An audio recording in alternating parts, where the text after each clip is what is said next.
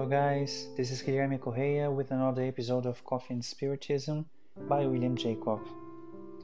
A very special book that Chico Xavier's mediumship brought us is the book Living Spring, which contains wonderful chapters and among them the chapter 62 entitled Slowly but Surely. In it, the benefactor Emmanuel says the following Observe the line of sequence and gradation that prevails in smallest areas of nature.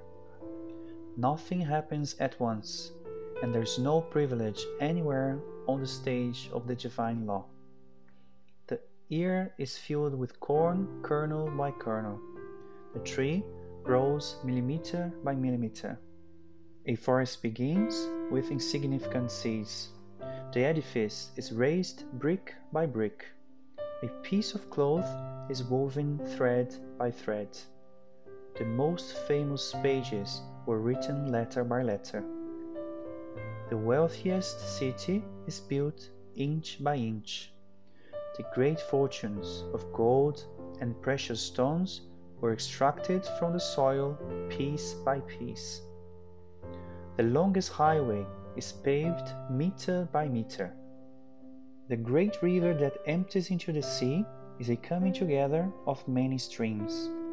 Do not give up on your wonderful dreams of knowledge and accomplishment and the highest realms of the mind and sentiments, but remember your small daily tasks.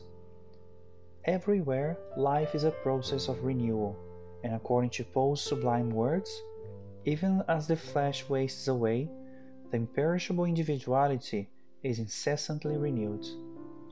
Nonetheless, so that we may not change ourselves in the opposite direction to the one expected by the Most High, it is essential that we constantly watch ourselves and persevere in our efforts of self improvement in the activity that helps and ennobles us.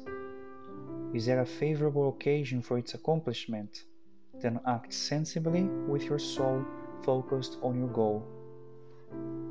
Are there trouble and struggles, thorns and stones on your pathway? Press on even so. Time, the impeccable dominator of civilizations and humankind, marches at a rate of only 60 minutes per hour, but it never stops. Let us remember the lessons and go forward with the best that we are, slowly but surely.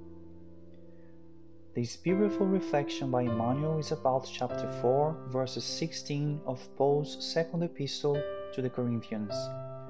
The benefactor's lucid speech invites us to so many reflections that I need to stick to the point of perseverance in search of self improvement.